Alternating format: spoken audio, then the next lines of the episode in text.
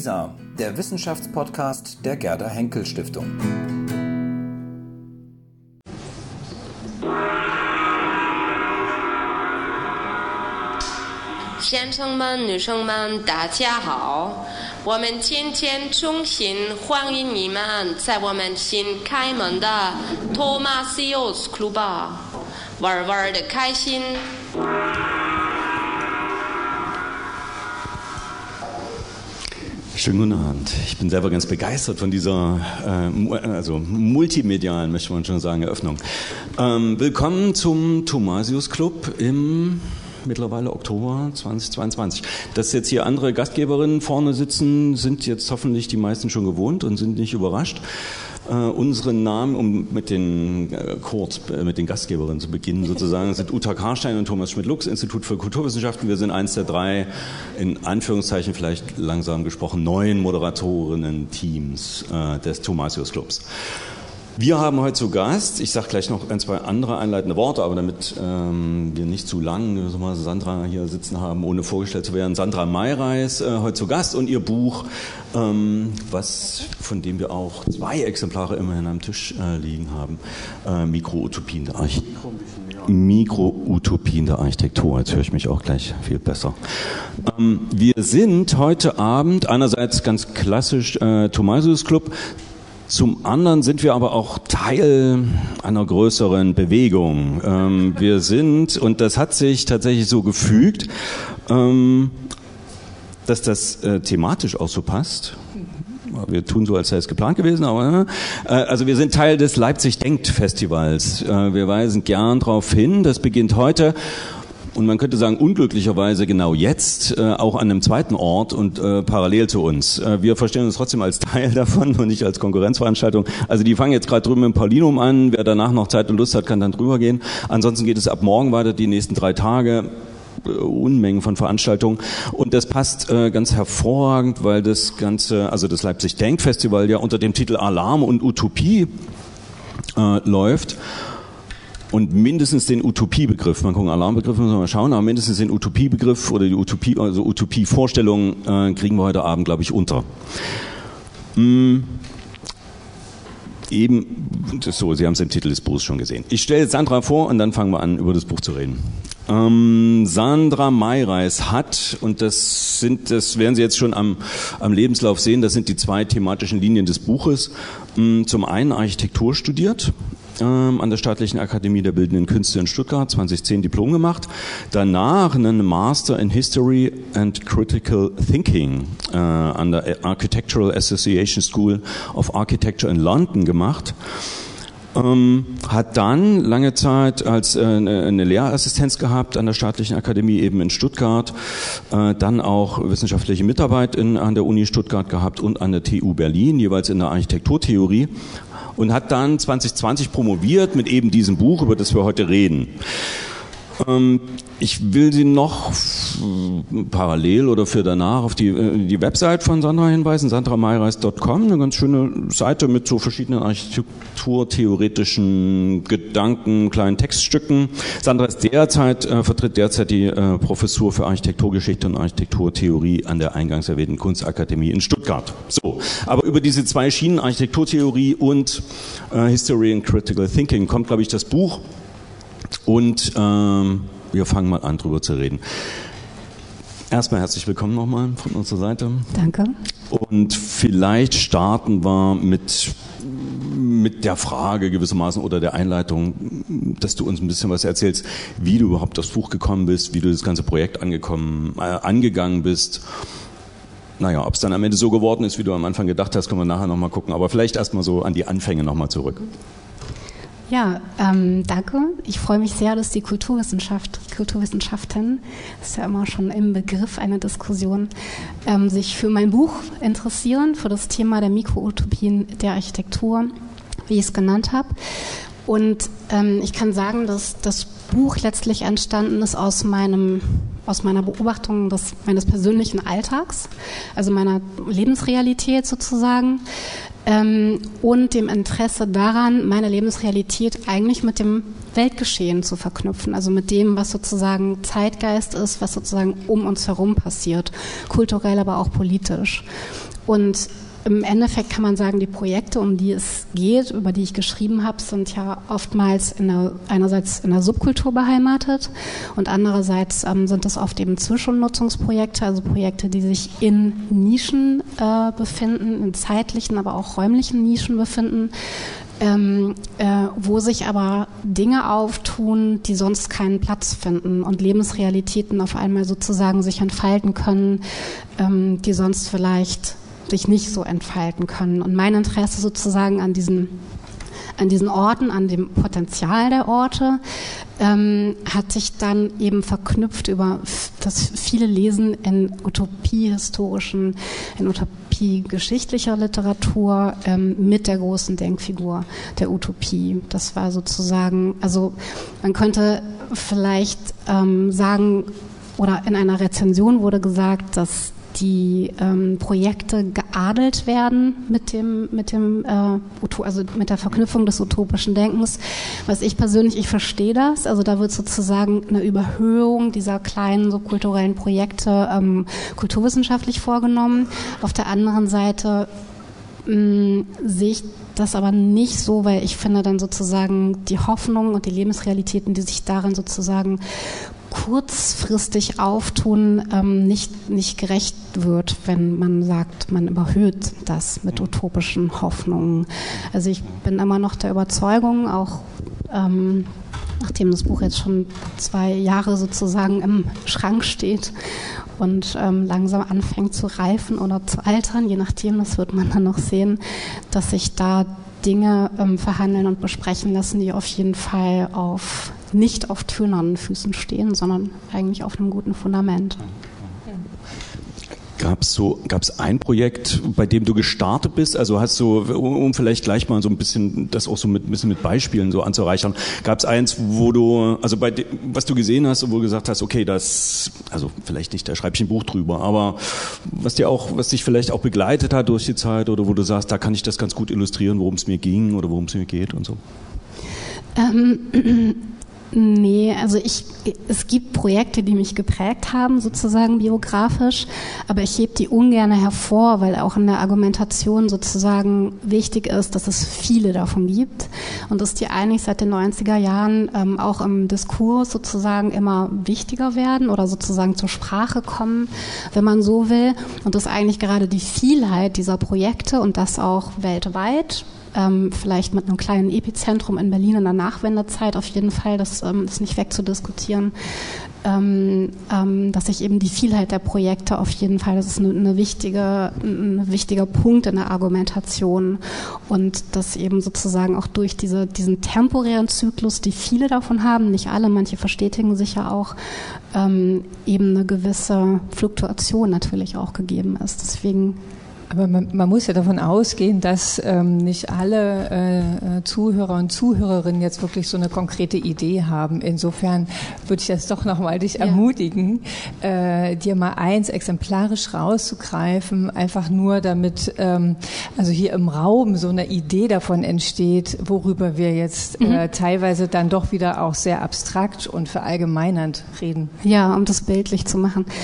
Also was total typisch ist, sind eigentlich postindustrielle Areale. Ich, ich, ich greife gleich drei heraus, ähm, um sozusagen nicht das eine wichtig zu machen. Es gibt in Wiesbaden, wo ich aufgewachsen bin, den alten Schlachthof. Der ist auf jeden Fall für mich prägend gewesen. Dann gibt es in Stuttgart das Nordbahnhofsviertel.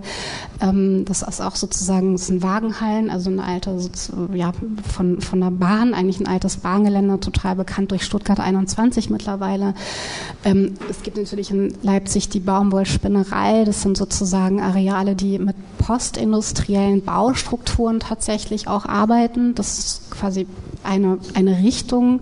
Es gibt aber auch ganz viele Gartenprojekte, die gar nicht unbedingt mit architektonischen Strukturen so stark arbeiten, sondern tatsächlich mit dem Urban Gardening, also mit dem oder Urban Farming, ähm, das ja auch immer wichtiger wird in der ähm, ja, also quasi über die Architektur oder die Kulturszene hinaus. Ähm, und es gibt andere Projekte, die dann sozusagen spezifischer werden, also wo nicht das Räumliche so stark ist, ähm, Konzerte stattfinden oder andere Kulturveranstaltungen oder einfach ähm, äh, Lebensräume quasi ähm, äh, da sind, sondern es gibt Projekte, die quasi, ja, die entstehen für zwei Wochen, zwei Monate, zwei Jahre und verschwinden dann wieder. Brachflächen, der, das wäre auch der, der absolute Klassiker im Nachwende Berlin, also sozusagen die ganzen Orte, die vorher vielleicht durch die, den Mauerverlauf oder so eben gar nicht zugänglich waren, auf einmal zugänglich wurden. Ähm, so, das sind vielleicht, um das etwas konkreter zu machen. Jetzt, jetzt greife ich einfach mal diese Kritik, von der du erzählt hast, auf, dass äh, äh, vielleicht manchen äh, Kritikern und Kritikerinnen oder RezensentInnen deines Buches gar nicht so ganz klar war, was hat denn das jetzt mit, mit Utopie zu tun. Ähm, deswegen würde ich gern jetzt mal so eine Runde drehen für äh, uns alle hier und nochmal klären, äh, im Grunde genommen, was, äh, was es mit diesem Utopiebegriff eigentlich äh, auf sich hat. Also wo, ähm, wo kommt dieser Utopiebegriff her? Du hast da ein paar sehr, sehr schöne Abhandlungen, die sind auch gar nicht zu weitschweifig oder so. Also man kann das wirklich gut lesen, ja, auch wenn man jetzt nicht Philosophie-Historikerin äh, ist, ähm, äh, kann man das irgendwie äh, so ganz gut nachvollziehen. Äh, aber einfach für uns nochmal so was, wo kommt dieser Utopiebegriff her? Wo lassen sich die Ursprünge des utopischen Denkens verorten? Und, und kann man vielleicht mit so zwei, drei Schlagworten nochmal festmachen, quasi, was eine Utopie auszeichnet? Also gibt es da, weiß ich nicht, wie so eine Arbeitsdefinition oder so, ja, äh, damit wir quasi sowas, wie sowas Gemeinsames ja irgendwie haben. Ähm, ja, gibt es eine Arbeitsdefinition von, von Utopie in aller Wahrheit? Ich weiß schon, das mit den Definitionen ist immer so eine Sache, ne? Und das ist ja bei uns auch ein Dauerthema in den Kulturwissenschaften. Wie stark kann man sowas überhaupt definieren, ja? Und macht man da nicht wieder gleich den Sack zu, anstatt ihn aufzumachen und so weiter. Aber so äh, für quasi Utopieunkundige oder Leute, die dann doch nur so einen lebensweltlichen Bezug haben, da gibt es ja doch noch mehr, ein bisschen mehr zu sagen. Das machst du ja auch in deinem Buch. Vielleicht kannst du uns einen kleinen Einblick geben geben? Also genau, das, das weite Feld der Utopie. Ähm, Im Grunde ist die Utopie eigentlich als, so wie ich es verstehe, als Feld der Hoffnung auch. Ähm, eine kulturanthropologische Konstante, also sozusagen ohne utopisches Denken im Grunde kein Zukunftsdenken möglich. Ähm, ähm, die gibt es also schon immer. Benannt wurde sie aber in, in diesem Wortlaut, das, also Utopie, ähm, der Nichtort oder der gute Ort, eben von Thomas Morris 1560 in seinem gleichnamigen Buch Utopia. Ähm, und das ist im Grunde sozusagen, ja, die, also mit, die, damit wurde die Neuzeit im Grunde eingeläutet, ähm, am Anfang des 16. Jahrhunderts, ähm, wo äh, vielleicht als Definition beschrieben wird, dass Utopie eigentlich immer eine äh, kritische Reflexion der Gegenwart ist und eine Vorstellung des Besseren ähm, als Reflexion auf diese Gegenwart eben vorstellt. Und das in ganz unterschiedlicher Art und Weise. Erstmal war die Utopie ein literarisches Genre. Ähm, es ist aber auch ähm, ganz viel gezeichnet worden in ganz vielen anderen Bereichen, Sozialutopien natürlich ersonnen worden. Ähm, aber auch in der Architektur ist die Utopie eigentlich schon immer ein Thema, relativ gleichzeitig mit der literarischen Utopie von Thomas Morus, also einem, einem ähm, englischen ähm, äh, Schriftsteller, würde man vielleicht heute sagen. Ähm, damals äh, Lordkanzler sozusagen in Rechtssachen, ähm, äh, äh, ja, also ein, also beschrieben ähm, in Reaktion auf die Missstände im damaligen England. Und das eben nicht in seiner Stimme, also nicht Thomas Morus spricht in den Büchern. Das Buch ist in zwei Bücher aufgeteilt. Einmal die Kritik sozusagen an der englischen Gegenwart von Raphael Hytlodeus einer ähm, quasi literarischen Figur, die Thomas Morus ersinnt, um eben nicht ketzerisch zu sein. Wenn er sozusagen als in seiner Stimme des Autors geschrieben hätte, dann hätte er eben der Ketzerei angeklagt ähm, werden können und hat deswegen diese literarische Figur erfunden, die eben die Kritik in den Missständen ähm, in, in, England sozusagen äh, beschreibt und im zweiten Buch eben als äh, glorreiches Gegenbild die Insel Utopia. Und äh, Hytlodeus ist sozusagen mit Americo Vespucci auf Entdeckungsreise gegangen, ist ja auch sozusagen das Zeitalter der Entdeckung, die das dann beginnt und beschreibt eben auf der Insel Utopia, ähm, was eine kulturelle Konstruktion ist, also auch sozusagen keine vorgefundene Insel, sondern eine Insel, die erschaffen wird, ähm, die äh, das glorreiche Gegenbild zu dem, was in der Gegenwart eben passiert. Du unterscheidest ja in deinem Buch, ähm, also du machst viele Systematiken, das ist äh, toll und hilfreich. Ich pick jetzt mal eine raus, ähm, die klang jetzt auch gerade schon an. Du unterscheidest zwischen einer eher ähm, örtlich orientierten äh, oder einem raumbezogenen äh, Utopieverständnis und einem eher zeitlich äh, orientierten Utopieverständnis. Könntest du nochmal ähm, erzählen oder erläutern, was da eigentlich die Unterschiede sind oder was das jeweils Spezifische ist und ähm, ob man eventuell sagen kann, dass eine von diesen beiden Varianten aber die typischere jetzt für die moderne oder ja das moderne Denken ist? Kann, kann man das überhaupt so zuordnen oder wie, wie ist das? Das? Ähm, ich habe tatsächlich versucht, so eine Art ähm, historisches, nicht Schema, aber Utopie-Modelle zu differenzieren und habe die genannt eben Raum oder ich habe sie werden in der äh, Utopie äh, philosophischen Literatur eben so genannt Raumutopie, Zeitutopie, dann gibt es die Heterotopie und wie ich sie dann nenne Mikroutopie, die auch wieder als Raumutopie sozusagen auftritt. Und all diese Phänomene sind auch jeweils eigentlich Reaktionen auf die jeweilige Gegenwart, also Raumutopie Utopien, eben wie bei Thomas Morris, gibt es eben diese ganz konkrete Insel, die parallel zur Gegenwart ähm, um, um 1600, eben 1500, 1600 tatsächlich da, also vor Ort ist, aber an einem unbekannten Ort. Also die Insel ist, ist, die, die, Utopie passiert gleichzeitig mit der Gegenwart, aber an einem unbekannten Ort.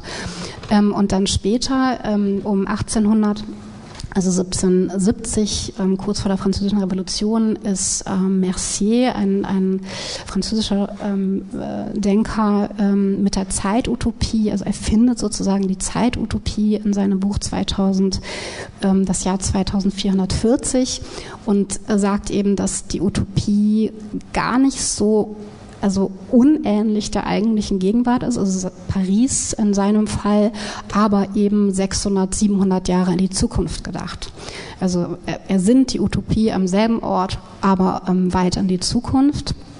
Und das kann man man kann es so beschreiben, weil die Erde eben zu dieser Zeit schon quasi erschlossen, also komplett entdeckt war. Es gab keine unbekannten Inseln mehr, keine unbekannten Orte, war eben das Unbekannte das Zukünftige.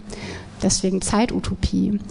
Ähm, ich habe die Heterotopie in diese Reihe aufgenommen, die ja von äh, Michel Foucault in den 1960er Jahren sozusagen erfunden oder beschrieben wurde. Der andere Ort, wenn man das so übersetzen will.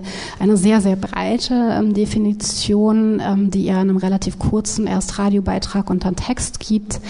Ähm, es gibt auch große Überschneidungen mit meinem Konzept der Mikroutopie. Es gibt aber auf jeden Fall Unterschiede. Also die Heterotopie ist viel, viel weiter gefasst ähm, als die Mikroutopie, wie ich sie verstehe oder auch definiere. Ähm, ähm, und die ist sowohl räumlich als auch zeitlich. Also auch in der Beschreibung von Foucault ist es eben beides. Also quasi letztlich auch ein bisschen dieses ähm, fast schon Postmoderne, der Beginn der Postmoderne, eben die, ähm, die Gleichzeitigkeit des Ungleichzeitigen sozusagen.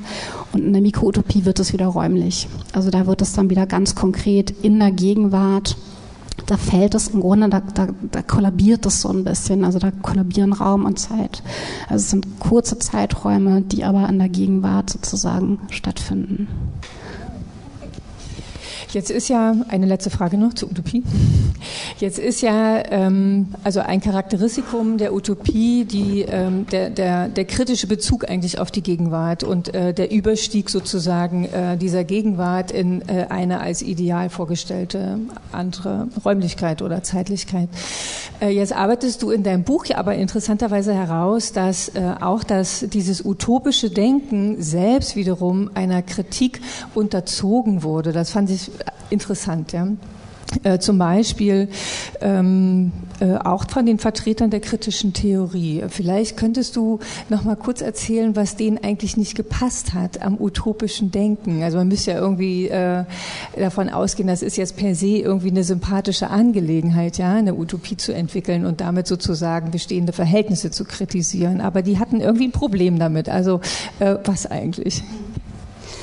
Ja, die Kritik einer Utopie ähm, von Seiten der kritischen Theorie, aber auch äh, von anderer Seite ist, dass äh, wenn man mit der, mit der Utopie ein ausgepinseltes Ideal meint, dann nimmt man sich im Grunde die Entwicklungschancen weg.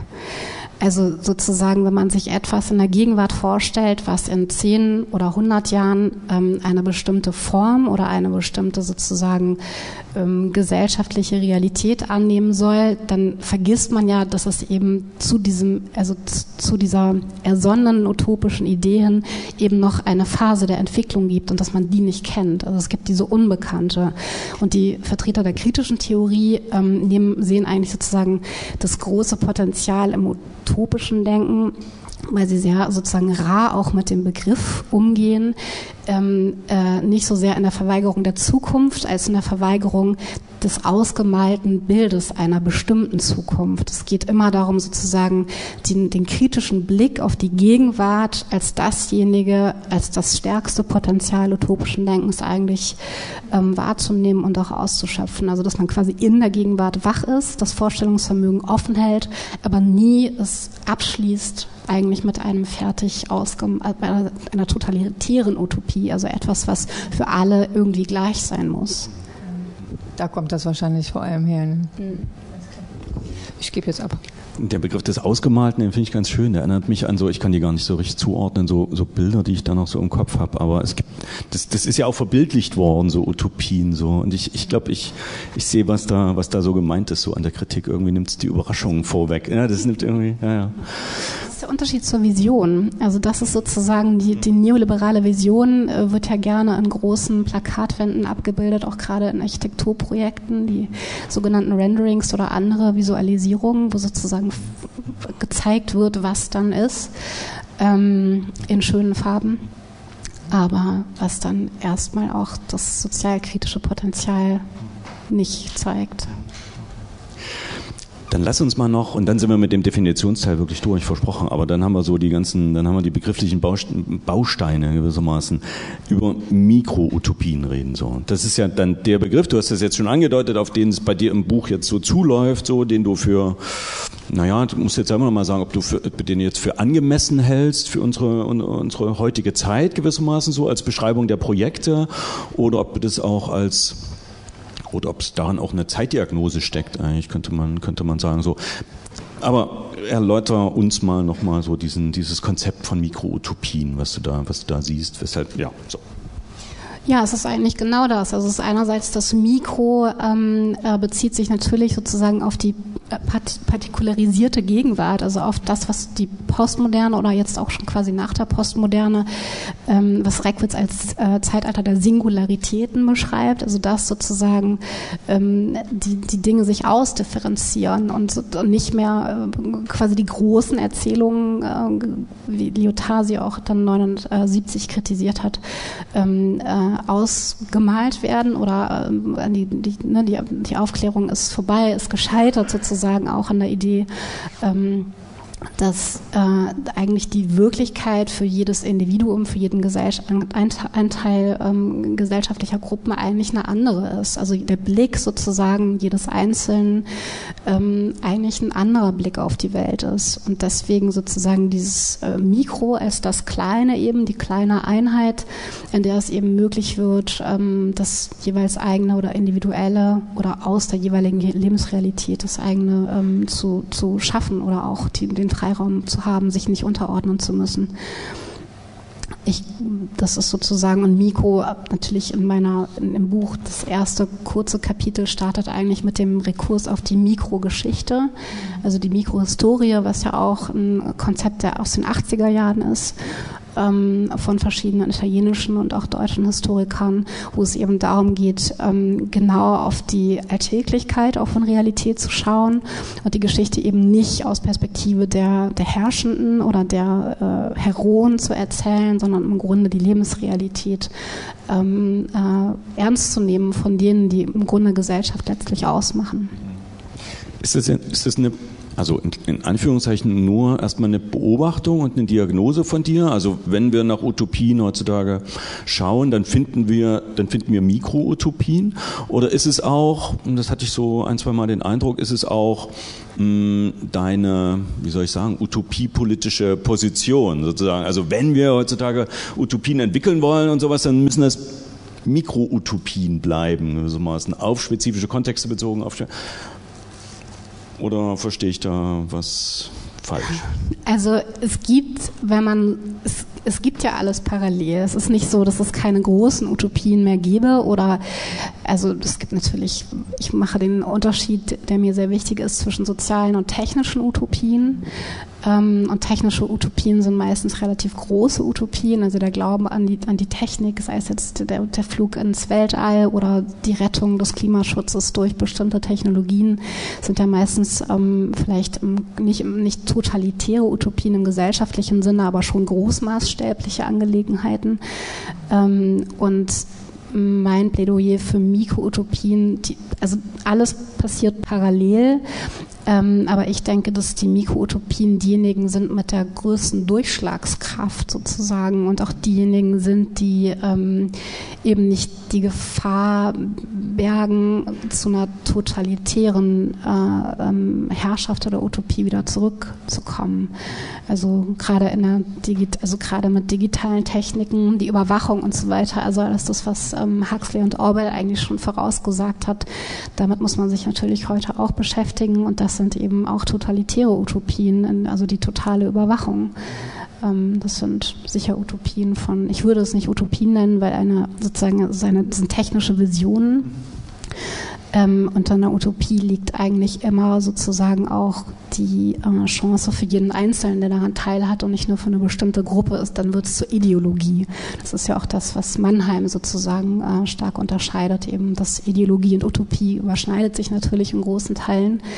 Ähm, aber im Grunde gibt es genau diesen Unterschied, dass eine Utopie alle mitnimmt, eine, eine Ideologie eben nur die, die an der Macht sitzen.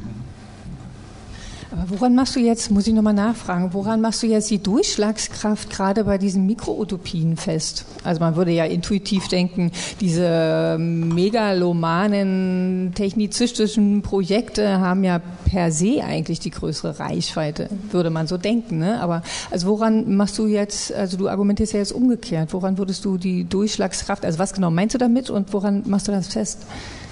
Ähm, ich sehe das in der Lebensrealität sozusagen von, von jedem Einzelnen. Also ich glaube, das, was man erleben kann, tatsächlich auch sinnlich erleben kann, ähm, ist natürlich viel näher und, und lebbarer oder ähm, verhandelbarer als das, was sozusagen von, von technischen Visionären ähm, uns beschrieben wird. Also es ist natürlich einfacher, an das eine zu glauben, weil es viel abstrakter ist, als am anderen zu arbeiten, wo man sich tatsächlich einbringen muss und vielleicht auch kritisch verhandeln muss und wo es sozusagen nicht die eine einzige Erzählung gibt, sondern es gibt viele, viele, viele verschiedene.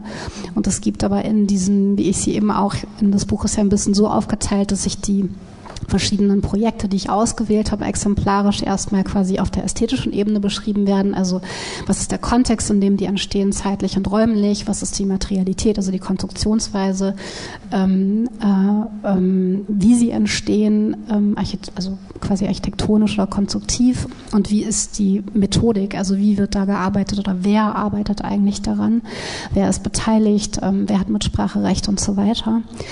Ähm, und das Ganze übertrage ich dann quasi auf, das, auf, das, auf den politischen Rahmen, also eigentlich auf eine ähm, auf den Fortgang unserer Gegenwart. Was bedeutet das? Welche Themen werden da aufgegriffen? Ähm, oft ist es Kapitalismuskritik, die dort natürlich stattfindet. Oft sind es ähm, marginalisierte Gruppen, die dort irgendwie ein Mitspracherecht haben. Ist auch kritisch, also es gibt auch äh, sozusagen Ausschluss, ähm, also obwohl sie oft niedrigschwellig daherkommen oder den Anschein eines niedrigschwelligen Kulturangebots haben oder machen, ist es natürlich auch so, dass da Ausschlussmechanismen stattfinden stattfinden. Also das ist sicher auch so, aber das muss man dann bei jeder einzelnen äh, Mikroutopie sich genauer anschauen. Das kann man nicht pauschal beurteilen. Das wäre eigentlich ein guter Punkt, nochmal nachzufragen. Wie hast du dir diese Projekte eigentlich angeschaut? Also wie, wie arbeitet man sozusagen als Architektin, wenn man so ein, so ein Buch schreibt? Also guckst du dir dann wirklich hauptsächlich oder ausschließlich das tatsächlich gebaute oder den strukturierten, gestalteten Raum an? Oder sprichst du auch mit Leuten? Äh, wie, und, und, und in welches Verhältnis setzt du das dann? Also wie kommt man dazu befunden? Ähm, das war eine sehr, sehr lange Frage, die ich mir selber gestellt habe, bis, bis ähm, zum Fertigschreiben des Buches, äh, wo ich dann am Ende, relativ am Ende entschieden habe, dass ich nicht mit den Akteuren spreche. Weil ähm, sozusagen die wissenschaftliche Distanz ähm, nötig war, um auf diese Projekte überhaupt irgendwie objektiv in Anführungszeichen drauf zu gucken. Ähm, und auch meine Idee der Utopie, ich habe natürlich anfänglich versucht, sozusagen Kontakt aufzunehmen oder in informellen Gesprächen eigentlich diese quasi Projekte mit dem Denken des Utopischen zusammengebracht, also informell im Gespräch und stieß dabei eigentlich immer nur auf Unverständnis, weil ähm, eben die, die, Utopie sozusagen eigentlich ja als dieses groß, also die, traditionell wird die Utopie eben gänzlich anders verstanden oder ist immer noch gesellschaftlich anders verstanden, als ich sie sozusagen innerhalb dieser Projekte beschreibe. Und es ist aber auch so, dass ähm, die Utopie natürlich in der Postmoderne total in Verruf geraten ist, ja, also eigentlich kein, kein Thema mehr war. Und man muss sagen, dass die Akteure ähm, noch geprägt sind von dieser Zeit und eigentlich so eine anti-utopische Haltung mitbringen. Also dass Utopie eigentlich das ist, was nicht zu erreichen ist und das, was sie machen, eigentlich dieser absolute Pragmatismus ist, wo eben die Potenziale liegen, das, das Handeln, äh, das konkrete Handeln und eben nicht das, die, die Vorstellung eines Besseren in einer unbestimmten Zukunft. Ähm, und ich habe dann, ich war dann aber sozusagen von meiner eigenen ähm, vom Lesen der Utopiegeschichte und auch von meiner eigenen Argumentation dachte ich so, nee, ich finde das total schlüssig und ich will jetzt eigentlich nicht in der Praxis diese Dinge diskutieren, sondern ich glaube, ich muss es erst darstellen oder ja, gelesen äh, wissen, um das dann äh, wirklich gut besprechen zu können und nicht im Einzelnen ausdiskutieren zu müssen. Und das hat dann, das war eigentlich eine richtige Entscheidung auch. Und jetzt äh, kommt, also genau, kommen die auf mich zu und wollen wissen, wie das zusammengeht dann doch. Das wäre also. jetzt meine nächste Spekulation gewesen, ja, ob die irgendwie in 10, 20 Jahren sich dann doch diesen Begriff auch wieder aneignen. Ähm, okay, aber die kommen schon gleich die Projekte und ich werde, sich das ich werde nicht erklären lassen, anfragen, oder? aber ja, es gibt sozusagen Interesse. Ja, sehr schön. Ja. Da sieht man dann auch schön das Wechselspiel ne, zwischen Wissenschaft und äh, Praxis, ja, weil dann solche Geschichten durchaus auch wieder so eine Legitimationsvorlage unter Umständen sein können, ne? weil es ist ja, ist ja schon posi sehr positiv konnotiert, ne? dieser Begriff der Mikroutopie und ähm, die Art und Weise, wie du äh, auf diese Projekte schaust. Insofern interessant. Ja, dann lass uns doch nochmal, also wir, das schließt jetzt, glaube ich, gut an, dass wir vielleicht nochmal einen kurzen Schritt zurück machen, ich weiß gar nicht, ob es zurück ist oder ob wir genau dort sind jetzt, dass du vielleicht nochmal diesen Link, meinetwegen auch in historischen Projekten vielleicht nochmal hm, verdeutlichen kannst, zwischen Utopien und Architektur. Was sind da so klassische Beispiele, die, die, die für dich immer so überzeugend waren oder an denen du immer entlang gedacht hast und dann auch zeitgenössische Sachen dann vielleicht davon nochmal unterschieden hast? Also wo ist da, wo, wo sind Verbindungen, wo sind und wo waren Verbindungen so zwischen Utopien und Architektur. Du sagst ja auch, da gibt es eine Wahlverwandtschaft, ne? Mhm. Genau. Also kannst du nochmal sagen, was, was genau ist eigentlich die Wahlverwandtschaft zwischen der Architektur als einer Kunst auch und ähm, der Utopie? Mhm. Also wenn man so will, ist ja also die Architektur als eine gestalterische oder entwerfende Disziplin erschafft ja immer etwas, was es noch nicht gibt und stellt sich damit eine gewisse Zukunft vor. Ob die jetzt erstmal besser oder schlechter ist, ist lange dahingestellt, aber erstmal ist Architektur etwas in die Zukunft entwerfendes tatsächlich. Ähm, immer etwas Räumliches natürlich, das ist einfach, das, das ähm, ist einfach intrinsisch.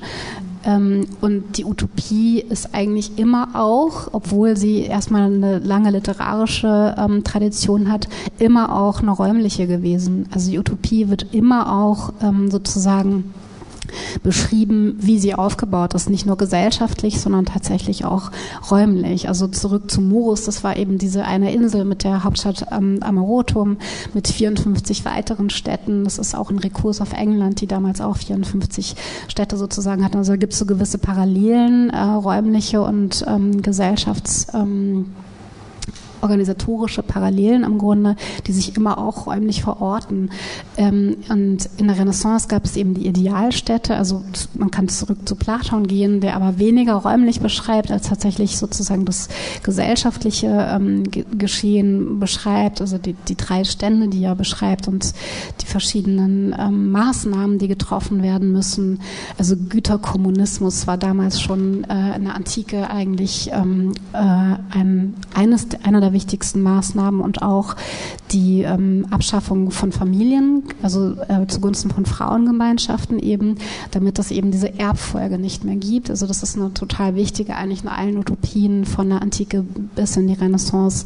Ich würde sagen, bis heute sozusagen eigentlich ähm, zwei wichtige Punkte.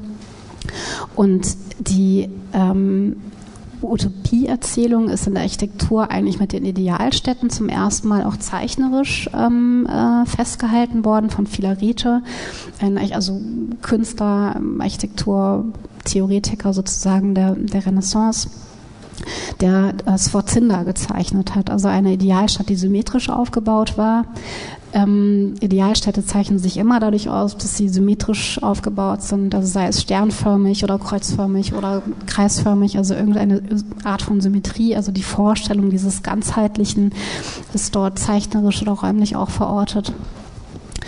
Ähm, und das unterscheidet sich aber später von den Stadtutopien, zum Beispiel in der Industrialisierung, wo es dann eigentlich eher Vorstellungen von so maschinistischen äh, Abläufen, also die Stadt als Maschine sozusagen, der, der perfekte Ablauf ähm, äh, suggeriert wird, was ich als technische Utopie beschreibe. Und es gibt die soziale Utopie, die auch entstehen. Parallel dazu sind die Gartenstädte zum Beispiel klassischerweise um 1900. Ähm, Man äh, wird es leider nicht sehen können, ja? aber das ist so ein schönes Kreis. Ja, ja. Ein schönes Kreismodell einer ja. Gartenstadt. Ebenezer Howard. Bring mein Dia-Projektor mit. Von Ebenezer Howard, genau. Da gibt es, da gibt es eben auch die Parallele von den äh, symmetrischen Idealstädten eben zu den Stadtutopien äh, des um, um 18. und 19. Jahrhundert. Ähm, dann gibt es äh, so gigantomanische, also das sind wahrscheinlich so die bekanntesten, äh, vielleicht Ihnen auch bekanntesten Utopien von Boulet und Ledoux, also zwei ähm, äh, Architekten, die ähm, aber eher gezeichnet haben. Da geht es um so Methodiken, es geht um, um riesige sozusagen geometrische Figuren, ähm, die eher eine entwerferische Haltung dargestellt haben als einen gesellschaftlichen Entwurf. Ähm, ja, und dann gibt es natürlich auf jeden Fall die Utopien der Moderne. Das ist ja quasi die klassische Moderne, also Le Corbusier und, ähm, und viele andere sozusagen Stadtplaner der Moderne hatten ja die großartige Idee eben die Stadt von oben wie eine funktionierende Fabrik auch durchzuplanen, also wo äh, Verkehr als quasi einzelnes, einzelner Layer sozusagen funktioniert, das Wohnen und das Arbeiten und die Freizeit und all diese Dinge, eine klassische Funktionstrennung ähm, der modernen Stadtplanung, was sich ja zuweilen als ziemlich zerstörerisch ähm, erwiesen hat bis heute sozusagen. Ähm, das sind klassische Utopien aus dem 20. Jahrhundert, also ganz oft ähm, eigentlich stadtplanerische Utopien. Ja, das wären so. Okay, und, und dazu stehen doch aber in, in ziemlich deutlich im Kontrast, würde ich sagen, diese, diese Mikroutopien, die du dann beschreibst, um, um, die, um die es dir dann geht, so diese architektonischen. Vielleicht kannst du die gleich mal daneben stellen, damit es nochmal, damit es nochmal deutlich wird, was die für eine Reichweite haben, was sie für ein Anliegen haben und wo da das Utopische steckt bei den Projekten. Na, man könnte sagen, es gibt im Grunde schon immer, seit es Utopie gibt, eigentlich zwei Linien. Also einerseits die anarchistische Utopie und andererseits die archistische oder etatistische Utopie. Also einmal das herrschaftsfreie Eden, die Paradiesvorstellung, das Schlaraffenland, all die äh, quasi Utopien auch aus dem 18. und 19. Jahrhundert, wo es darum geht, dass der Mensch quasi frei äh, mit der Natur ähm, lebt und ohne sozusagen ähm, bestimmt zu werden, ohne Herrschaftssystem. Das ist die eine große Linie und die andere Linie ist eben diejenige, die sich ähm, also herrschaftsbezogen eigentlich versucht ähm, zu, zu etablieren. Das sind die Idealstädte und das sind andere äh, utopische Vorstellungen. Und ich habe, obwohl man jetzt sagen könnte, quasi von der Ästhetik oder das, was man erstmal sieht, wenn man auf eine Mikroutopie schaut, dass sie vielleicht den anarchistischen Utopien näher sind, also der Mensch im Garten äh, sich freispielen sozusagen.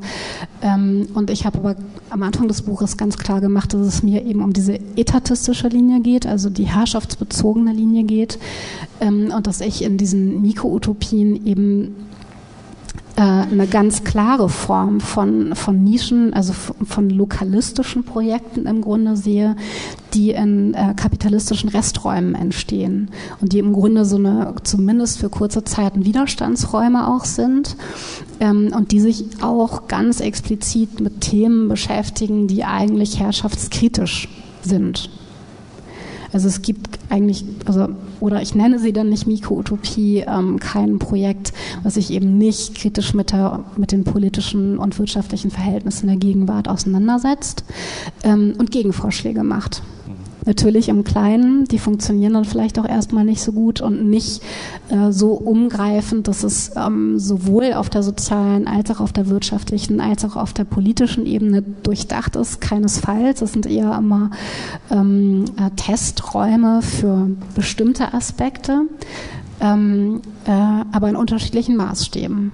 Ähm, es gibt ganz kleine Maßstäbe und es gibt mittlerweile auch relativ große Maßstäbe, wo man dann auch, wo Wohnungsbau und so weiter auch eine Rolle spielt. Eben nicht nur das, das Leben im Freien und die, den, der kulturelle Raum, sondern wo tatsächlich auch das, ähm, die Existenz, also das Obdach eine Rolle spielt.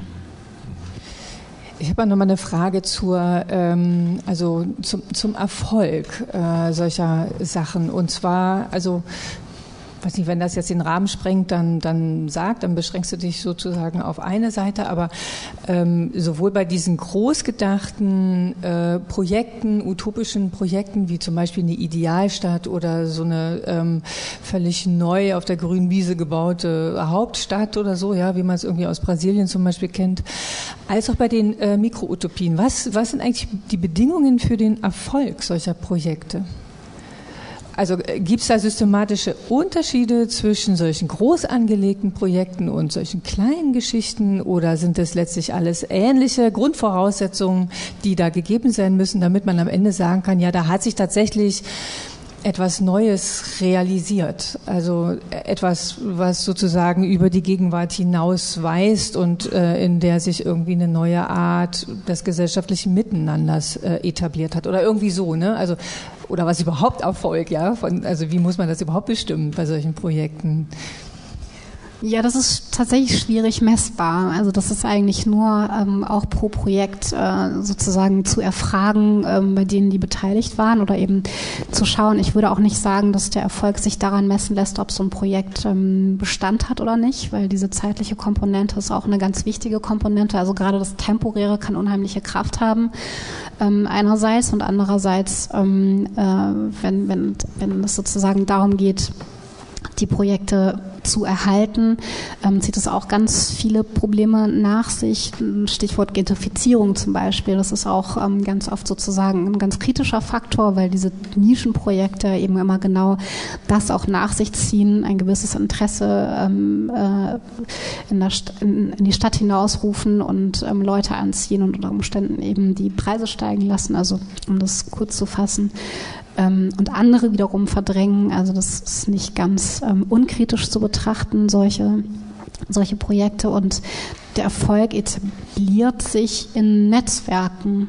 Also wenn sich sozusagen in, äh, durch solche Projekte letzten Endes Kollektive finden, also ganz weit gefasst, es müssen jetzt keine definierten Kollektive sein, die miteinander unbedingt arbeiten kann sein, muss aber nicht, sondern wenn sowas etwa eigentlich Ideen an die Gesellschaft hinausträgt und Themen angestoßen werden und immer wieder angestoßen werden, also mit sozusagen sowas braucht auch eine gewisse Wiederholung. Und deswegen ist auch die Vielheit dieser Projekte und also flächendeckende Vielheit so wahnsinnig wichtig, dass sozusagen, also man hört nicht nur von der einen Seite, ähm, wie solche in Berlin redet man zum Beispiel im, beim Haus der Statistik von Werkstattverfahren. Das ist so eine basisdemokratische Art und Weise, wie sich jemand in bestimmten ähm, äh, Projektzyklen oder Projektphasen ähm, äh, Dinge gemeinsam entscheiden lassen. Also das sind ganz, ganz lange Erfahrungsprozesse auch, die da stattfinden und wo gelernt wird. Und wo da der Erfolg zu messen ist, ist, glaube ich, ähm, wenn diese Projekte auch Gehör finden auf einer gewissen politischen Ebene, also wenn es über die Subkultur hinausgeht und vielleicht auch eben Anklang findet in ja, bei, bei Menschen, die sich normalerweise eher nicht in äh, solchen Räumen aufhalten, aber irgendwie ähm, darüber nachdenken, wie man gemeinschaftlich gemeinschaftlich äh, wirtschaften kann in Nachbarschaftsinitiativen. Ähm, und dann äh, gibt es natürlich auch sowas wie, man würde es vielleicht in der Stadtplanung Quartiersmanagement oder so nennen, also wie so eine Art Anhaltspunkte oder wie so eine Art ähm, Räume, wo man sich Erfahrungswissen auch abholen kann. Man merkt es jetzt schon an den Beispielen, die du aufgerufen hast, es sind oft, sind oft Städte quasi, in denen das stattfindet. So, ist es eigentlich ist es ein urbanes Phänomen so? Und wenn ja, warum? Und, und, muss das so sein oder so bleiben? Ja, es ist ein urbanes Phänomen tatsächlich. Ähm, oder auch ein posturbanes Phänomen, wenn man zum Beispiel Detroit oder so anschaut, also Städte, die sozusagen mal sehr urban waren und jetzt durch äh, gewisse Industrialis oder äh, Deindustrialisierungsprozesse eben äh, fast schon ländlich werden. Ähm, aber im Grunde sind es erstmal städtische Phänomene, die jetzt aufs Land sozusagen auch eine Auswirkung haben, also wo solche Projekte dann auch stattfinden, vielleicht sogar in einem größeren Maßstab, weil es einfach mehr Platz gibt und der, der Grund sozusagen, der Boden noch günstiger ist. Also es gibt so einen gewissen Export äh, in, aufs Land, aber erstmal sind es städtische Phänomene, was mit Sicherheit mit der kulturellen Verdichtung in Städten einfach zu tun hat, mit dem Zusammenkommen und auch mit dem Interesse von, von eben denjenigen, die äh, solche Orte suchen. Okay. Und nochmal in die ähnliche Richtung gehend, also nochmal so nach, nach den Projekten fragend. Mh, hm,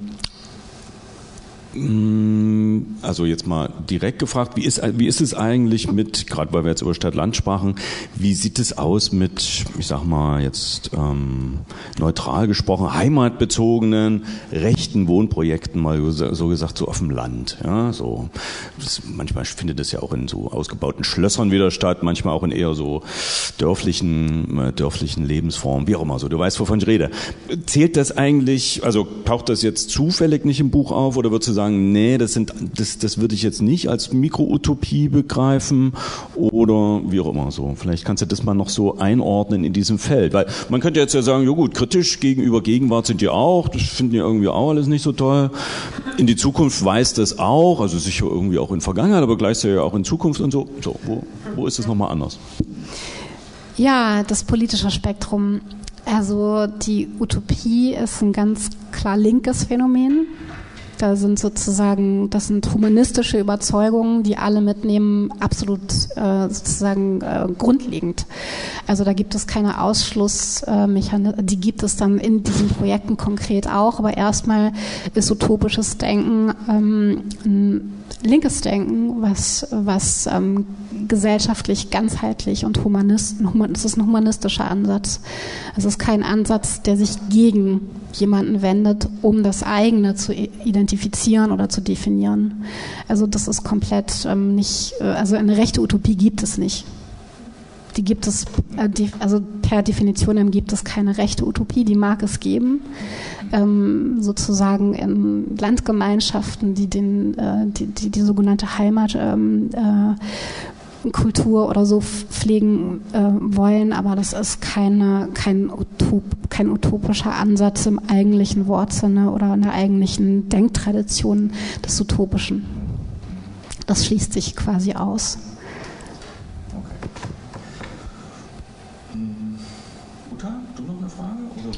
Jede Menge Fragen noch.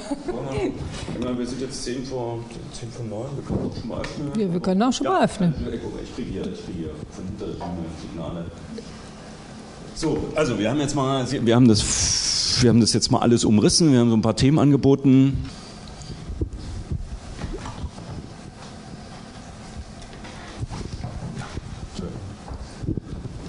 Ich hätte es gern trotzdem, auch wenn du gesagt hast, du willst kein Projekt irgendwie rausheben, so ein bisschen konkret. Also weil, wenn ich jetzt Baumwollspinnerei höre, das ist jetzt, äh, ja, Galerien sind jetzt nicht unbedingt antikapitalistisch zum Beispiel. Also da geht ja schon eine ganze Menge Geld äh, rüber, aber auch, also ich, ich, ich habe ungefähr ein Gefühl, was das für äh, Projekte noch sein können. Also ich kenne hier oder in Leipzig bestimmt auch ein paar, die da noch mit reinpassen würden aber einfach um das mal ein bisschen zu verbildlichen, also keine auch jetzt eine fiktive Variante, aber du hast ja garantiert in dem Buch definitiv Beispiele drin, dass man da irgendwie mal zeigt, woran sich das äh, bemerkbar macht. Also ich kann es mir jetzt bei der Baumwollspinnerei zum Beispiel, nehmen wir, nehmen wir die einfach, weil das hier in Leipzig ist, äh, ist es dann äh, die Neu ob das dann einfach diese Neubelebung dieses Alten ist oder ist oder ist es irgendwas anderes? Weil das wäre jetzt irgendwie mir persönlich ein bisschen sehr kurz als äh, Beschreibung für diese äh, Begriff Mikroutopie. Gut, wir nehmen altes Industrie und machen da jetzt ein bisschen Kultur rein. Ja, das fände ich jetzt sehr kurz beschrieben oder als äh, das ist jetzt nicht unbedingt utopisch, das ist Glück gehabt durch die Wende in dem Fall. Ja, also nee, es geht nicht darum, dass einfach nur ein Leerstand äh, sich Kultur einnisten kann, sondern es geht darum, dass äh, bestimmte Diskurse dort geführt werden und vielleicht auch nur ein bestimmter Zeitraum bis zur Etablierung von solchen Kulturräumen, die dann wieder quasi in, in, die, äh, in die Kulturlandschaft der Stadt sich einfügen, dieses utopische Moment dann vielleicht verschwunden ist. Also dieses, die Mikroutopie oder dieses utopische Moment ist eigentlich immer das, was passiert und auch wieder verschwindet. Ich kenne die Baumwollspinnerei nicht so gut, um daran argumentieren zu können. Ich kenne die sozusagen nur von, von Bildern, aber ich stelle mir vor, dass es um die, also sozusagen um die äh, äh, Aktivierung dieses Areals gab es mit Sicherheit eine Phase, wo es eine, eine gewisse Besetzung gab, eine gewisse Diskussion darum, was da passieren soll und eben solche Kulturpotenziale ähm, diskutiert wurden oder eine gesellschaftliche Relevanz bekommen haben.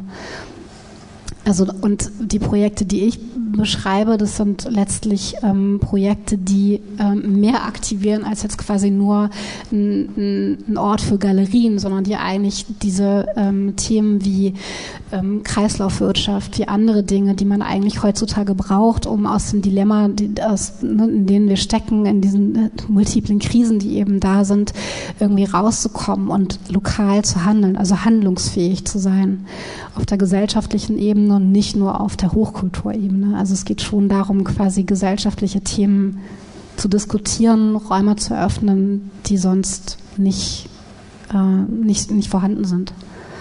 Also sich quasi politisch nicht auf im Sinne, also im Sinne des Politischen einzubringen und nicht im Sinne der, ähm, der Realpolitik aktiv zu werden, sondern eine Handlungsfähigkeit im Politischen eigentlich, ähm, Kulturpolitischen vielleicht auch zu aktivieren. Noch nicht so restlos überzeugt, aber.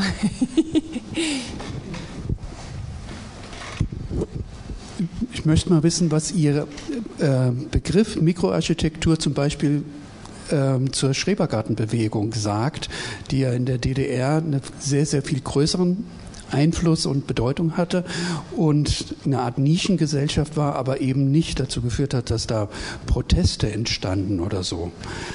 Ähm, ist das schon so eine Art Mikroarchitektur in dem Sinne, dass da 1800 so und so gegründet wurde? Naja, es gibt natürlich in diesen Privat, das sind ja letztlich private Utopien vielleicht, einfach ein, Stück Land, wo man äh, also sich selbst, also eine Selbstversorgung vielleicht auch stattfindet zu einem gewissen Teil, ein kleiner Freiraum stattfindet. Das sind ähm, so private Utopien, die ich finde es immer schwierig, dass eben pauschal, das vielleicht auch die unbefriedigende Antwort zur ähm, Baumwollspielerei, also das, sind, das ist schwierig, das pauschal zu beantworten, sondern es geht quasi nur pro, pro Projekt. Also ich schaue ein Projekt an und komme zu der Entscheidung, hat das sozusagen diese Potenziale, die ich ähm, beschreibe, die Utop also das utopische Potenzial, was gesellschaftlich sozusagen ähm, aktiviert, sind die da oder sehen die erstmal nur so aus? Also sind die nur strukturell oder auf der ästhetischen Ebene? Gibt es da Ähnlichkeiten oder hat das dazu geführt, dass eben darüber hinaus etwas angestoßen wurde? Also eine gewisse Gemeinschaft, die ähm, über, das, über den eigenen Gartenzaun ähm, rüberschaut und vielleicht auch ja, eine andere Dinge aktiviert, die gewünscht werden, aber die erstmal politisch nicht durchgesetzt werden. Entschuldigung. Ich wollte noch mal ganz kurz zurück auch zur Baumwollspinnerei, weil das jetzt für Leipzig so ein Thema ist und vielleicht da noch mal auch vermitteln, auch wenn ich jetzt Ihren Beitrag im Buch nicht kenne, aber ich, wenn Sie davon schreiben, sprechen, dass, dass Sie von Utopien in der Entstehungsphase sprechen und eben genau diese Weiterentwicklung unter Umständen eine Gentrifizierung nach sich zieht, ist es, glaube ich, genau dieses kurze Missverständnis, das wahrscheinlich, ich weiß nicht, wel, um welche äh, Zeitspanne sich der der Artikel im Buch handelt, um die 90er Jahre, wo wirklich bottom-up äh, in der Baumwollspinnerei die Künstler ähm, teilweise selbst die Dächer repariert haben, um überhaupt dort äh, Atelierräume beziehen zu können und erst viel später irgendwie um die Jahrtausendwende wahrscheinlich die ersten kommerziellen Galerien wirklich dahin gezogen sind und jetzt mittlerweile natürlich dieses Areal bekannt ist als das Galerieareal, wo das meiste Geld in Leipzig umgesetzt wird mit ähm, mit kommerziellen Galerien und nur noch sehr, sehr wenige, eine Handvoll irgendwo im Keller mal noch Offspaces sind und auch nur noch ganz wenige von jungen Künstlern, Künstlerinnen sich dort äh, Räume leisten können. Das ist, glaube ich, genau diese Entwicklung. Ja, also ich, genau, es geht ich um diese... nur noch so da. Mhm. Ja. Aber Sie wollten auch noch mal. Ich habe noch mal eine Frage, weil äh, jetzt gerade die Methode beschrieben wird. Und wir haben ja die ganze Zeit eigentlich jetzt nur über Utopien gesprochen und eigentlich geht es ja um Architektur.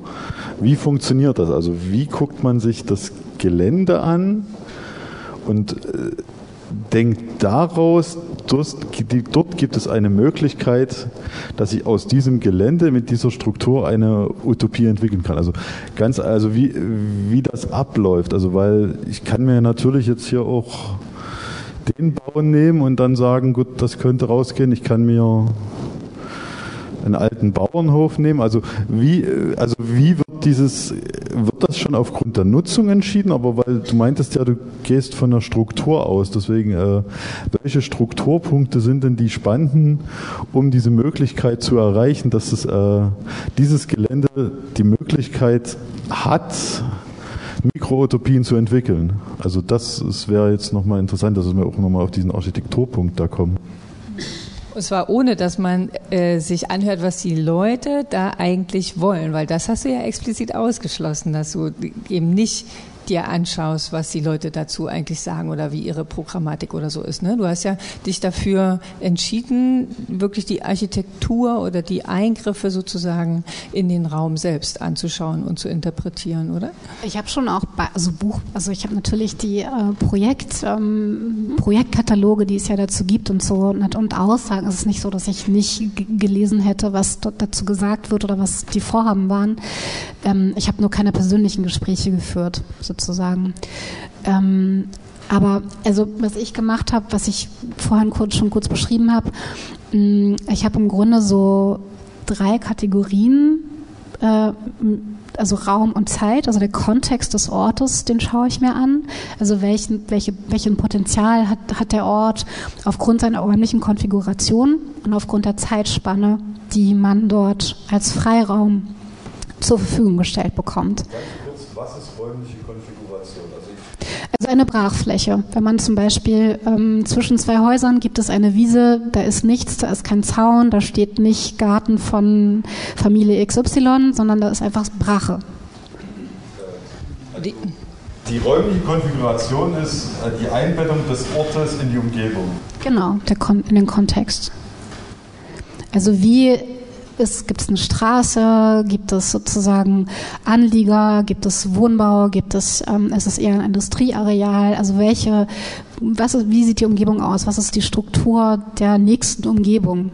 Also wo befindet sich dieser Ort und, und welchen Boden hat er? Gibt es da Bäume? Gibt es irgendwie eine bauliche Struktur? Steht da eine Hütte, die verfallen ist?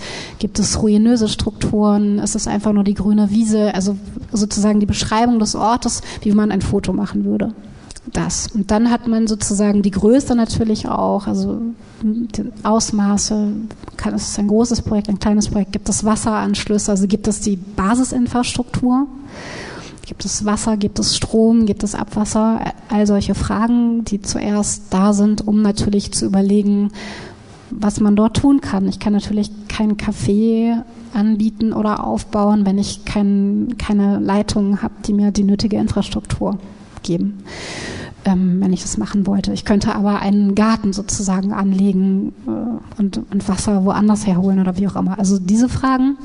Dann natürlich, ähm, wem gehört das Grundstück? Also die Besitzverhältnisse sind wahnsinnig wichtig. Ist es der Stadt? Ist es ein Privatgrundstück? Kann ich da drauf hin? Muss ich anschreiben? Ähm, und was passiert damit? Kann ich sozusagen, äh, kann ich ein zweiwöchiges Mini-Festival dort machen oder kann ich das für fünf Jahre nutzen und einen ähm, Kulturort dort mit einem bestimmten Thema ähm, etablieren. Also die, der Zeitraum ist auch wahnsinnig wichtig. Das sind zwei grundlegende Dinge, die man sich anschaut. Dann, ähm, woher bekomme ich die Materialien und das Wissen der Konstruktion, um etwas, um einen Ort zu schaffen, also sei es eine Bühne oder sei es ein, eine, ein kleiner Verschlag um ein Café oder eine Gartenhütte oder kann man größer denken? Gibt es die Möglichkeit, einfach sozusagen etwas wirklich Stabiles zu machen? Ähm, woher bekomme ich die Materialien? Und oft ist es so, dass man sozusagen in diesem also wenn man in der Kreislaufwirtschaft denkt oder zumindest so denkt, dass man keine neuen Materialien, sondern es gibt genug Abfall- und Recyclingmaterialien in, im Bausektor. Das ist ja quasi der größte Sektor oder der Sektor mit der größten ähm, äh, ja, Müllproduktion sozusagen auch. Da gibt es genug Reststoffe, mit denen man arbeiten kann. Dann wie, also woher kommt das Wissen, um diese Dinge eben zu bauen? Also das konkrete architektonische Wissen, was man dazu braucht. Dann muss man natürlich die ganzen Behördengänge und so mitdenken. Also all dieses sozusagen, was jetzt nicht konkret Material ist, sondern auch das, was eben unsichtbar ist. Ähm, und dann gibt es äh, die Frage, wer organisiert das und wie? Also wer kümmert sich darum? Gibt es ein Projektmanagement? Gibt es ein Team? Gibt es eine Nachbarschaft, die sich interessiert? Und so weiter. Also all diese diese Fragen, die man auch, also die Betreuung des Ganzen. Und über solche sozusagen, über diese Konfiguration von diesen drei Feldern, also ich nenne das Kontext, ähm, äh, also Ort und Zeit, der Kontext eben dieses Projektes, dann die Formfindung, also Konstruktion und Materialität und Methodik, also Methodik des ähm, Prozesses, des Machens, also das, äh, wer, die Menschen, wer arbeitet dort und wie. Ähm, und darüber äh, finden sich dann natürlich gewisse Thematiken, Potenziale und, und ähm, anderes, was sich eben konkretisiert auf, einem, auf der Wiese, die ich vorgefunden habe, die das Potenzial hat. Ja, erstmal vielen Dank, dass Sie sich dieses Themas angenommen haben. Also Ihre heute bisher war das Buch, muss ich sagen, meiner Aufmerksamkeit entgangen, aber Ihre heutigen Aussagen machen Appetit darauf, es zu lesen. Äh, insofern das vielen Dank. Ähm, ein Fragezeichen besteht für mich allerdings noch hinter, bei Ihrer These, also äh, diese Mikro-Utopien brauchen sozusagen den urbanen Raum. Ähm, gibt es nicht schon auch ahistorisch Beispiele, äh, dass sowas auch für den ländlichen Raum angestrebt wird. Also selbst äh, das Gartenstadtmodell von eben Esa Howard war ja explizit ein Modell für den ländlichen Raum, um eben die Metropole London räumlich und von den Wachstumsschmerzen zu entlasten. Und ich meine, wenn man sich zum Beispiel in den alten Bundesländern das Wendland anguckt, entstanden aus oder durch in, in seiner Siedlungsentwicklung in den letzten 30, 40 Jahren aufgrund der Demonstrationen gegen das Atomendlager. Und dann sind eben Leute da geblieben und haben da sozusagen ihre Mikro-Utopie realisiert. Äh, auch durchaus ja mit ökonomischem Erfolg kann man heute sagen. Das ist eine beliebte Tourismus- äh, wo eben die etwas anderen Produktionstechniken etc. etc. auch vom Tourismus inzwischen geschätzt werden. Ähm, und wenn wir aktuell gucken, ist ja auch dieser Begriff der Raumpioniere im Moment durchaus mit einiger Bedeutung in der Diskussion. Und gerade die ländlichen Räume versuchen diesen Raumpionieren äh, das Angebot zu vermitteln, hier bei uns könnt ihr eure Utopie, eure Mikro-Utopie ja in gewisser Weise realisieren, weil bei uns Raum ist, wo Möglichkeiten bestehen, etwas zu realisieren, was man eben gerade in der dichten Großstadt nicht realisieren kann. Und kann nicht gerade auch die Dichte der Großstadt kontraproduktiv für Mikroökonomien sein, wenn nämlich der Druck auf die Bodenverwertung so groß wird, was wir jetzt ja in den letzten zehn Jahren in den wachsenden Agglomerationen erlebt haben, auch Stuttgart, Wiesbaden, München, Hamburg sind so Beispiele, dass eben die Möglichkeitsräume, wo ich relativ unbeobachtet und zu tragbaren finanziellen Bedingungen meine Utopie umsetzen kann, äh, immer weniger werden.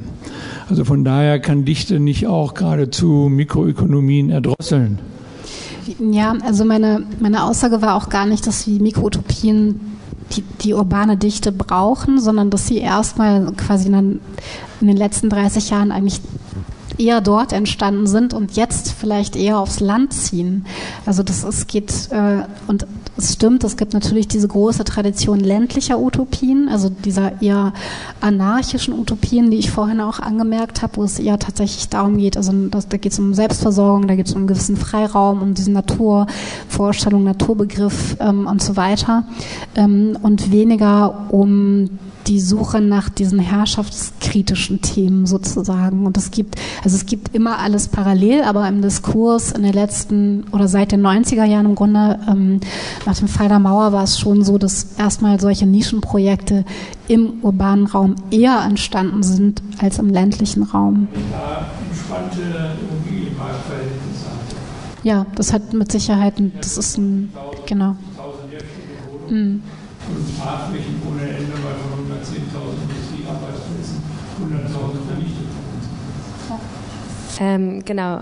Und zwar, was ich mich jetzt so ein bisschen frage, ist, welche Rolle oder vielleicht auch welche neuen Anforderungen dann an den Beruf des Architekten, der Architektin durch diese Mikroutopien entstehen. Denn ich habe das Gefühl, was diese Mikroutopien in ihrer Beschreibung ja auch so interessant oder besonders machen, ist vor allem dieses kritische zivilgesellschaftliche Engagement und Potenzial.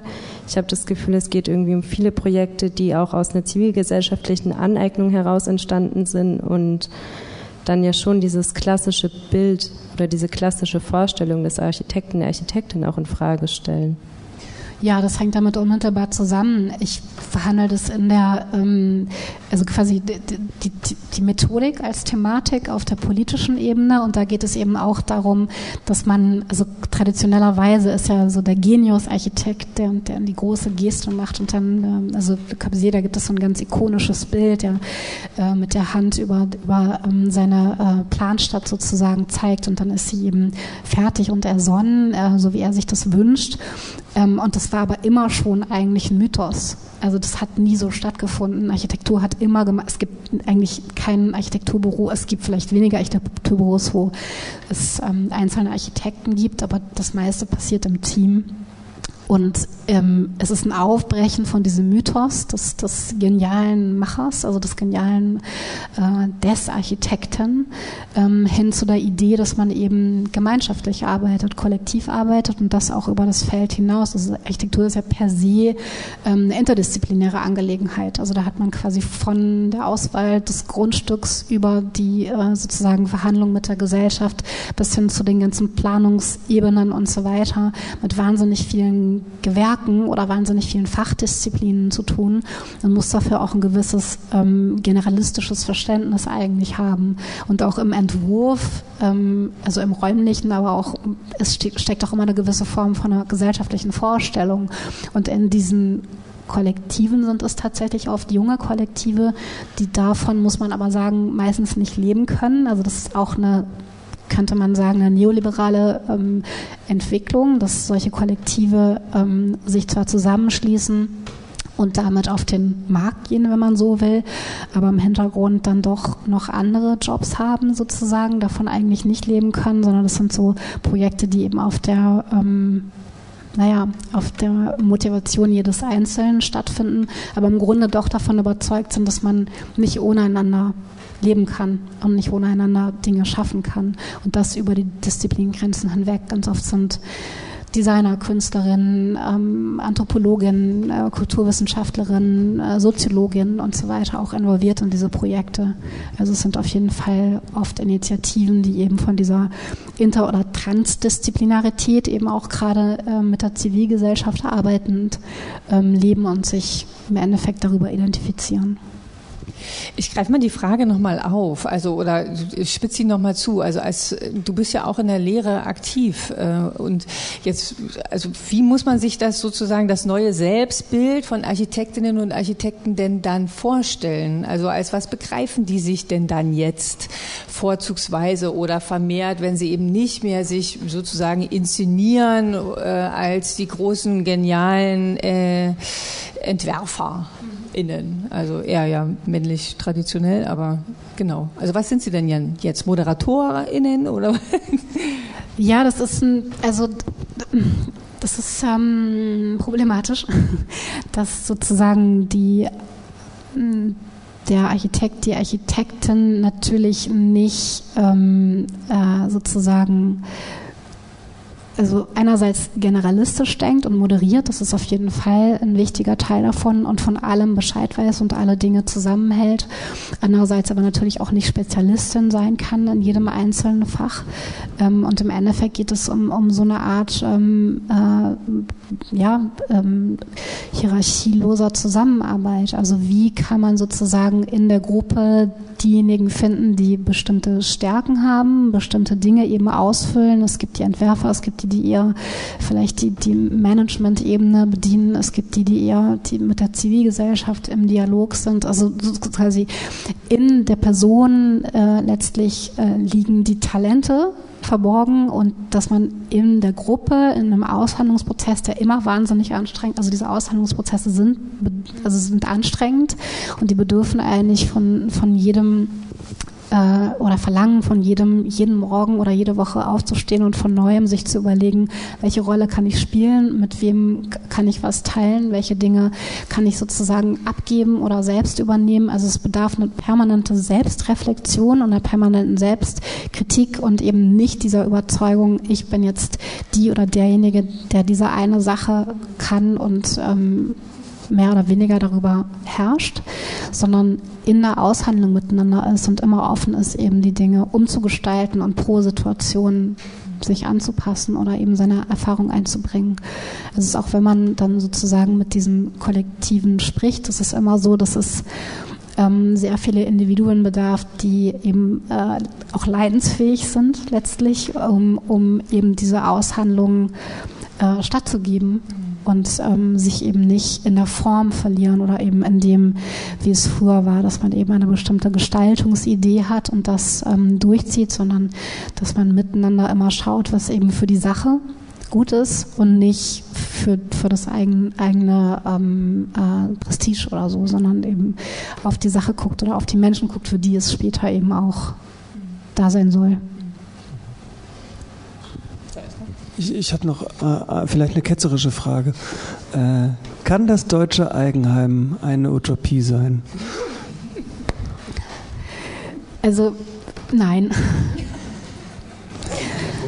was unterscheidet es? Also was unterscheidet die Mikroutopie vom stillen Glück am heimischen Himmel? Was unterscheidet die, die Mikroutopie vom stillen Glück am heimischen Herd? Ja, die Frage geht so ein bisschen in die Richtung äh, wie die Schrebergärten ja, vorhin. Das ist sozusagen also diese private Utopie, die äh, abgezäunt ist und erstmal mit der Gesellschaft nichts zu tun haben will, in, in meiner, äh, nicht nur in meiner, sondern Utopie historisch letztlich. Also das sind ähm, das Denken, also die, der Privatier schafft sich seine, natürlich seine persönliche oder den persönlichen Raum, wo er oder sie sich entfalten kann, die Familie sich entfalten kann. Aber das geht ja meistens darüber nicht hinaus. Also wenn man sozusagen die Debatten ähm, anschaut, die im Moment auch in der Architektur geführt werden, ist ja genau diese Eigenheimidee. Also wenn man sozusagen die Grundstückspreise anschaut und schaut, was eben das bedeutet, wenn jeder sein eigenes ähm, Glück sozusagen im Speckgürtel von größeren Städten auf dem Land, im Grün Grünen sucht, dass das eben genau nicht gesellschaftlich funktioniert.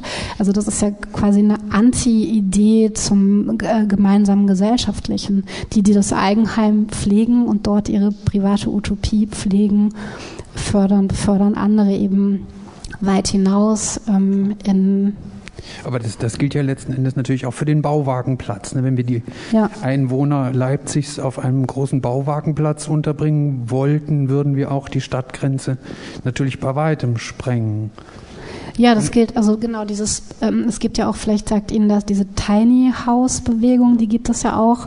Und das klammer, also das klammere ich aus meiner Idee von Utopie oder Mikro-Utopie auch aus, weil wenn jeder sozusagen in so einem Tiny House kann man ja maximal alleine leben oder vielleicht zu zweit, wenn man leidensfähig ist, wenn man sich sehr gut versteht.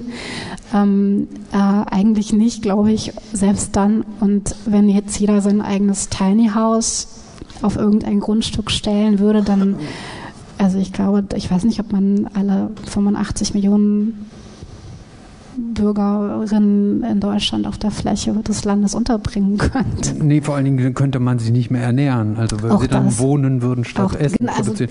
Also all die, diese Dinge hängen eben nee, dran. Das ist klar, ja. es geht nicht um eine Totalisierung, äh, Totalitarisierung oder, oder dieser, dieser Methoden. Aber was mich interessiert ist, haben wir denn als Gesellschaft die Zeit, ähm, diese Utopien mit ihrer wirklich äh, extremen Leidensfähigkeit, diese Verlangen, also diese, diese äh, deliberativen Prozesse, die da stattfinden, sind ja unglaublich energie- und zeitaufwendig. Und die sind ja auch immer wieder diesem Kreislauf ausgesetzt, dass äh, sobald Kompetenz entsteht, auch Macht entsteht, diese Macht wieder in Frage gestellt werden muss von den Mächtigen und damit auch wieder die Kompetenz natürlich vernichtet wird. Das heißt, immer wieder müssen dann neue Leute Fahrradfahren lernen und benutzen die alten Leute als Fahrräder.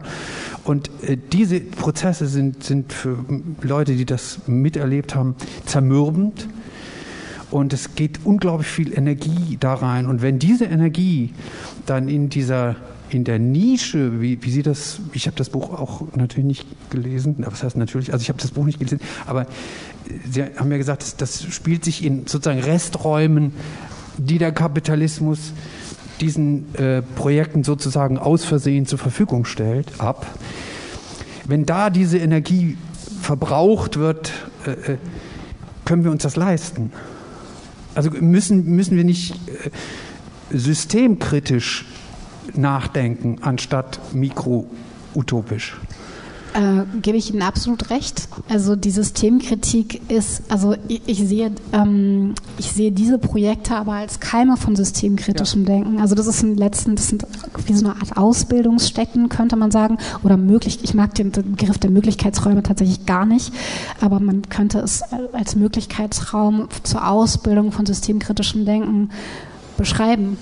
Ja, das, ist, das ist, dieses, Beispiel, dieses Beispiel geben, was auch in der anarchistischen Bewegung ja, äh, also auch gerade über gemeinsame Wohnprojekte und sowas ja auch klassisch ist sozusagen. Genau, also und das ist richtig, da wird so viel Energie abgezogen oder so viel sozusagen, es ist so energieaufwendig tatsächlich, dass es nicht die, natürlich nicht die alleinige Ebene sein kann, um etwas zu verändern. Das ist absolut klar. Das utopische Denken ist sozusagen der Motor, um das auf die nächste, also auf die politische Ebene dann vielleicht als Denkanstoß, als ähm, äh, weiterzugeben. Und deswegen ist auch meine Argumentation so wichtig, dass es eben in der Breite äh, und in der Vielheit der Projekte flächendeckend überall dazu kommt, also letztes, letzten Endes eine, wie so eine Art demokratische Bildungslandschaft, wenn man so will, in Resträumen ähm, des kapitalistischen Systems. Ähm, äh, um, um sowas sozusagen, damit man darüber sprechen kann, damit es keine merkwürdige subkulturelle Angelegenheit ist, sondern dass, dass, damit das etwas ist, worüber man sich eben gesellschaftlich austauschen kann. Und das ist eben nicht ähm, das, ja, den, den Jugendlichen sozusagen vorbehalten ist oder denen, die sich eben besonders aufregen, sondern dass es eben eine breitere gesellschaftliche Debatte wird. Da sehe ich sozusagen das, das utopische Potenzial. Angesichts der Zeit noch eine, eine, allerletzte Frage jetzt und damit mache ich dann auch so ein bisschen, möglicherweise setze ich die Reihe nochmal fort von, von, von Angeboten sozusagen, wo könnte das stecken. Ähm, wenn man sich jetzt so aktuelle Debatten in und über Architektur anguckt, könnte man ja sagen, dass das derzeitige utopische Potenzial ja vielleicht im Nichtbauen liegt. Ja. Also das ist ja jetzt gerade so, wenn ich das so jetzt mal so ein bisschen überspitzt sage, das ist ja eigentlich gerade so das Ding. Ja? In der Architektur eigentlich, ich Architekturverweigerung, das ist natürlich jetzt Quatsch, aber du weißt, was ich meine. Also das Nichtbauen, ja, aus, aus, nicht zuletzt aus ökologischen Gründen. Gibt's, siehst du da noch Potenzial oder ist das, führt das eigentlich wieder in eine, in eine andere Richtung? Nee, das ist absolut richtig. Also das ist quasi das äh, zeitgeistigste Thema im Architekturdiskurs auf jeden Fall im Moment. Das Bauen im Bestand oder eben das Nichtbauen, also jedenfalls die Verweigerung vom, zum Neubau, was ich auch absolut richtig und wichtig finde. Aber wenn man, wenn man sich umschaut, was gebaut wird und was politisch verlangt wird und wo die Wohnungsnot steckt und wie es tatsächlich abläuft, ist das tatsächlich einfach im Moment ein sozusagen sehr avantgardistischer Diskurs, der mit der Realität sehr wenig zu tun hat. Ähm, und das auch sozusagen weltweit gesehen, also nicht nur Deutschland äh, betrachtet, sondern vor allem sozusagen über die Grenzen von Deutschland hinaus geschaut, ist das sozusagen die, das Verlangen des Nichtbauens ähm, wichtig und richtig, aber im Moment sehr avantgardistisch noch sozusagen. Aber auch das, klar, wenn darüber nicht gesprochen wird oder nicht Räume dafür freigemacht werden, um darüber zu diskutieren, was das denn bedeuten würde und so weiter, wie man das überhaupt realisieren könnte, ähm, dann wäre das noch weiter weg. Gut, oder, Uta? Du hast anmoderiert, ich moderiere, moderiere ab. Oder? Hast du noch was? Noch? Nee, ich habe nur, mach, mach mal. Ja? Okay. Ähm, ja, dann, dann bleibt mir jetzt zu sagen, ganz, ganz herzlichen Dank, Sandra, äh, für deine äh, Auskunft und für deine Bereitschaft, mit uns hier über das Buch zu reden. Ich glaube, ähm, da gab es jetzt eine Menge Denkanstöße. Fühlen Sie sich eingeladen, dieses Buch nochmal in die Hand zu nehmen und auch nochmal nachzustöbern und reinzuschauen. Das, also das so quasi verbal hier zu behandeln, bleibt immer ein bisschen defizitär. Ne? Eigentlich wäre es schön gewesen, man hätte auch ein bisschen was anzuschauen gehabt, ein bisschen Bildmaterial Bildmaterial, damit man mal nochmal anders weiß, ja, worüber wir ja eigentlich reden. Es gibt Bildmaterial auch äh, in dem Buch und natürlich werden diese Projekte da auch beschrieben. Insofern, wer jetzt Lust bekommen hat, da nochmal ähm, stärker reinzuschauen, der, fühlte, der fühle sich jetzt hiermit herzlich eingeladen. Ansonsten danke ich Ihnen ganz, ganz herzlich und euch äh, fürs Kommen, für die klugen, anregenden Fragen. Ähm, und äh, ja. Ich, ich, will nicht das letzte Wort haben, aber ich habe noch drei Punkte. ja, Erstens, man kann das Buch, man kann das Buch frei downloaden. Es ist ja Open Access. Also Sie müssen jetzt nicht äh, ja, keine Ahnung. Gehen Sie auf die, auf die, auf die UB-Website, dann haben Sie es als PDF und können sich es tatsächlich anschauen, nicht zuletzt die Abbildung. Nächste Veranstaltung ja, sind das wir. Das hätte ich jetzt auch noch gesagt. Das, dann, dann hast du das Schlusswort. ich habe extra nochmal angeguckt. Also unsere Flyer sind theoretisch fertig, faktisch aber noch in der Druckerei. Insofern erzähle ich Ihnen jetzt einfach, was Sie äh, die nächsten Monate noch erwartet. Und zwar werden wir im November, der genaue Termin, den werden wir dann noch kommunizieren, der steht schon fest, aber den habe ich jetzt nicht im Kopf. Ich glaube 23. 23. November werden wir über Gefühle von Robotern reden. Im Dezember, passend äh, zur Jahreszeit, werden wir über Jesus im Iran reden. Und äh, großes Highlight, im Januar werden wir den äh, Mitbegründer und Spiritus-Rektor des Thomasius-Clubs hier zu Besuch haben, und zwar in einer anderen Rolle, nämlich als Gast mit seinem Buch äh, Foucault im Hörsaal. Also wir werden Johannes Ulrich Schneider hier ähm, befragen. Das wird bestimmt nochmal so eine ganz eigene Geschichte werden. Ja, das wäre es also als kleine äh, Vorausschau. Schauen Sie einfach äh, auf die Internetseite. Ähm, irgendwann demnächst werden auch die Flyer hier wieder herumschwirren. Ansonsten sind wir ja auch äh, digital ziemlich gut aufzufinden. Äh, es gibt einen Newsletter, den Sie abonnieren können ähm, bei Interesse und Habe ich jetzt noch was vergessen in der Ankündigungsschleife? Nein. Okay. Dann wünsche ich Ihnen einen äh, wunderbaren Abend, äh, viel Spaß, äh, so Sie das vorhaben, äh, mit äh, dem Festival, auch noch in das wir hier eingebettet sind. Ähm, ja, und ich hoffe, wir sehen uns bald wieder. Vielen Dank fürs Kommen. Danke.